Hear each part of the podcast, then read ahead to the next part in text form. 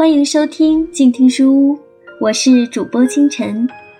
今天我们继续来读佩蓉教孩子学礼仪。上一章我们读到淑女是如何培养的，今天我们来读领导力是如何训练出来的。这是有关礼仪品格篇的最后一篇文字。在以下所有这些礼仪培训内容中。我想给父母的一个愿景是：凭借你的信心和教导，你的孩子会从点滴小事开始，渴望未来成就更美好的大事。这些人从小会被教导知晓礼仪中的点滴小事，年复一年，他们选择做正确事的渴望，让他们被越来越多的人尊崇为英雄和领袖。儿子的一次迟到经历。做妈妈之前，我一直以为勇敢的意思就是不惧怕。有了儿子以后，我才意识到，勇敢不是没有恐惧，而是即使恐惧，也要坚持做正确的事。有个学期，我的二儿子凯恩遇到了一位全年级最严厉的老师，好几次几个学生迟到，都被这位老师命令在全班面前罚站，以示警告。一个周六。我家的闹钟集体罢工，我们醒来已经是七点十分了。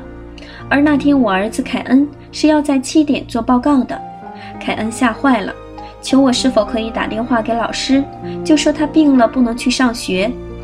经过一番讨论，他同意我把原委写给老师，征求他的意见。老师回电说，他虽不能对凯恩有特殊对待。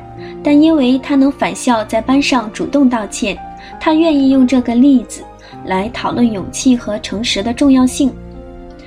凯恩回家后，老师打电话给他，用半个多小时称赞凯恩的品格，以及我们家在处理此事上给他留下的深刻印象。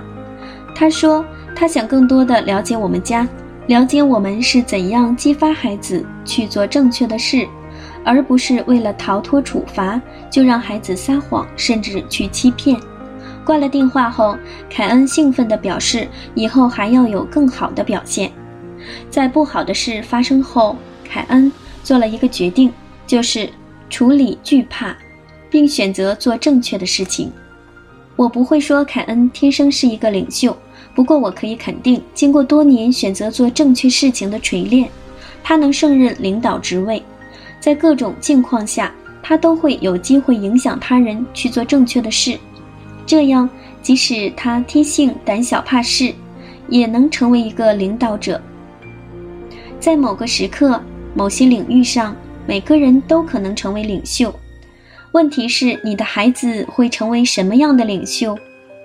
父母在教导礼仪中的部分角色，是向孩子灌输良好的价值观和习惯。这样，父母不在身边，孩子也能做出正确的选择。英雄和领袖的成长是从小事开始的。如果他不能为了礼仪在晚宴中约束自己的饥饿，他如何能在危机时刻摒弃自身安危去救护别人呢？泰坦尼克号中，给我印象最深的是真君子和冒牌货的区别。真君子愿意让弱小者得到救生艇而牺牲自己的生命，而一些人拥有优雅的穿着、无可挑剔的进餐礼仪，却争抢着上救生艇而把他人推开。西奥多·罗斯福说过：“能够证明自己能胜任小事的人，往往被委以重任。”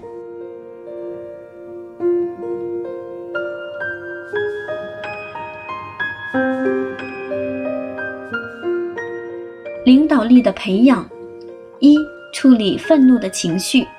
愤怒是公平受到侵犯后的一种情绪反应，它是一种积极的情感，可以促使人采取行动，改正错误。不过，大多数人都容易被这种情绪所左右，不能带着理性来思考和做出正确回应。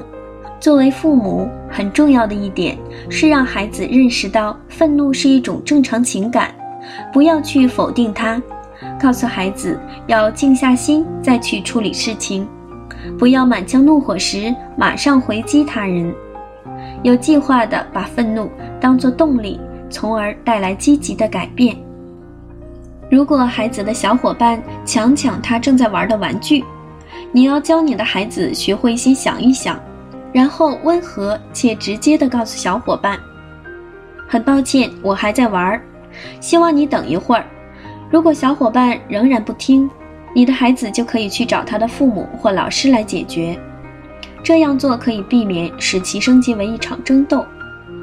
二、面对他人的负面评价和议论，领袖需要有足够的安全感。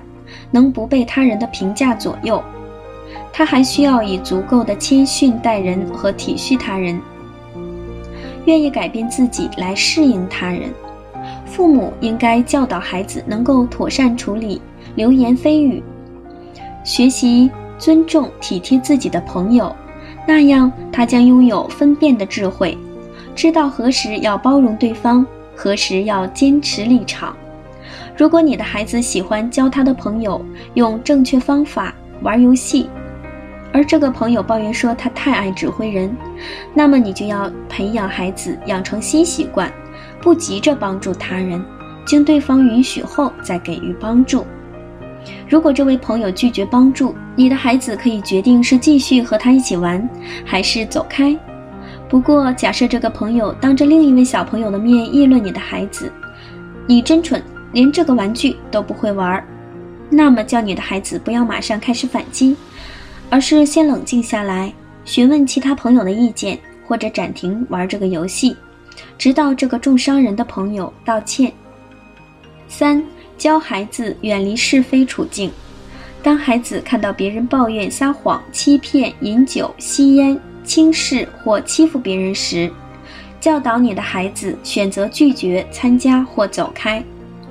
懂得服从规则，教你的孩子尊重长辈，应当乐意、完全、快速地遵守权威人士给予的规则。只有那些懂得如何服从规则的人，才能以同理心、智慧和真正的权威来带领他人。五、培养孩子的外交官素养。外交官总是对他周围的人显出谦逊和尊重的态度。从来不羞辱人，总是试图带来积极的局面。外交官在紧张的情境中能保持镇定，使用他的智慧，并冷静地解决争端或提出解决方案。这就是为什么外交官必须要上学习国际礼仪课的原因。如果你孩子的朋友问他试穿的两件衣服哪件更好看，教孩子学习说：“我觉得那件衣服更适合你，而不是你穿这件衣服真难看。”六，勇于承认错误和向他人学习。卓越的领袖有能力承担责任，而不是逃避。即使是他人造成的问题，也可能会由你来承担。优秀的领袖要能承担起责任，这样才不至于被重担压垮。一次家庭聚餐中，我儿子和他的伙伴在房间里踢球时，打破了主人家里一个非常昂贵的花瓶。接着，他来告诉我们发生了什么事，并为此道歉。几位父母认为这件事大家都有责任，并表示愿意支付主人的损失。最终，主人不但谢绝我们偿还，而且常常邀请我们去做客。久而久之，我们成了非常好的朋友。与惧怕后果相比，承认错误实际上是建立信任和增加他人对我们诚信的尊重。我总是很高兴我的孩子能选择来告诉我他们的错误，而不是隐藏。七、服务他人的态度，吸引他人跟随自己的人才被称作领袖。领袖关心跟随者的生活。将他们的利益和兴趣放得更高，这些都需要领袖有谦卑和自知之明。举例来说，让我常常感动的是，是我的孩子会选择将已经有限的食物分享给客人们，而那些食物是他们非常喜欢的。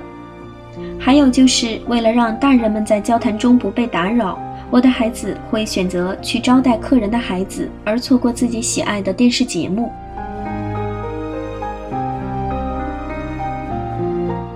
八，具备冒险精神。领袖的标志之一是他愿意成为与众不同的人。为了长远益处，领袖选择不符合常理的解决方案。为了去做他认为正确的事，他常常在社会中逆流而行，不被理解。所有伟大的领袖共性是拥有持续到底的品质和能力，甚至当他已失去了民心支持的时候，仍然执着前行，只是为盼望那美好的益处。你的孩子的选择也可能会淹没在以自我为中心为价值观的人群中，不过这也是为将来做很好的准备，因为将来他可能为了团队而拿自己的声誉冒险做一个大的决定。我的大儿子在国际学校的高中部读书时，他做过一个决定，在没上大学之前不考虑和女孩约会。因为他认为他还没有足够了解他自己和他所想要的，他也感受到使他不能与女孩约会的主要原因是他还没有学会如何以恰当的尊重来对待女孩，以及如何进入恋爱中一对一的关系。我的大儿子很讨人喜欢，他也和喜欢他的女孩分享他的这个决定，可是却因此忍受了不少笑话。甚至有人怀疑他是不正常的，而他所做的是坚守他的信念。附和他人做事是容易的，但决定承担风险、坚持自己的观点都不那么容易。但愿我们父母都能够充当啦啦队队长。当孩子决定要为真理承担风险的时候，我们不会敦促他们采取明哲保身的方式，或者随波逐流。而是为我们的孩子鼓劲儿加油。我愿意用西奥多·罗斯福的话来总结我的礼仪内容：成功不属于评论家，不属于指出强者如何跌倒的人，也不属于指出行善者怎样能做到更好的人。成功属于身体力行者，他知道，假如一切顺利，他最终将品尝胜利。然而，就算是在最坏的情况下，他失败了，至少也是经过一番冒险。因此，他的历练绝对不会像那些冷漠胆怯的心灵一样，不了解胜利，也不了解失败。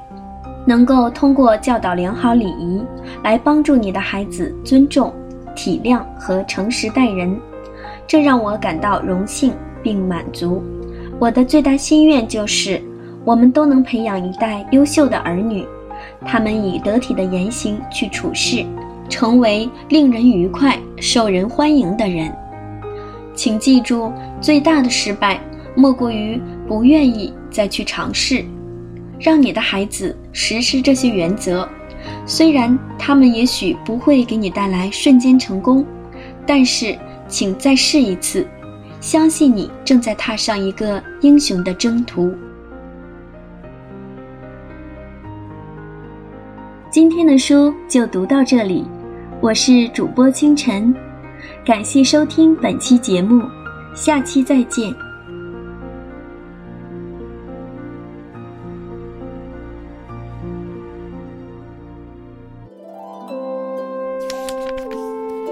读书是我们了解世界的方法，也是我们每天最好的娱乐。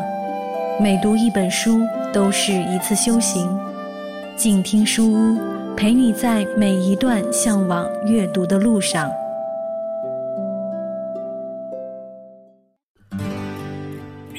远方自由的雪山，我们要走多远？在沸腾的世界中，哪里有长满苔藓的清泉？在一世枯荣的树下，你是否看过日落时金黄色的海？漫天飞雪的时刻。你愿意和谁围坐在炉边，谈谈心事，聊聊天？公众账号搜索“静听有声工作室”，很期待在那里和你相遇。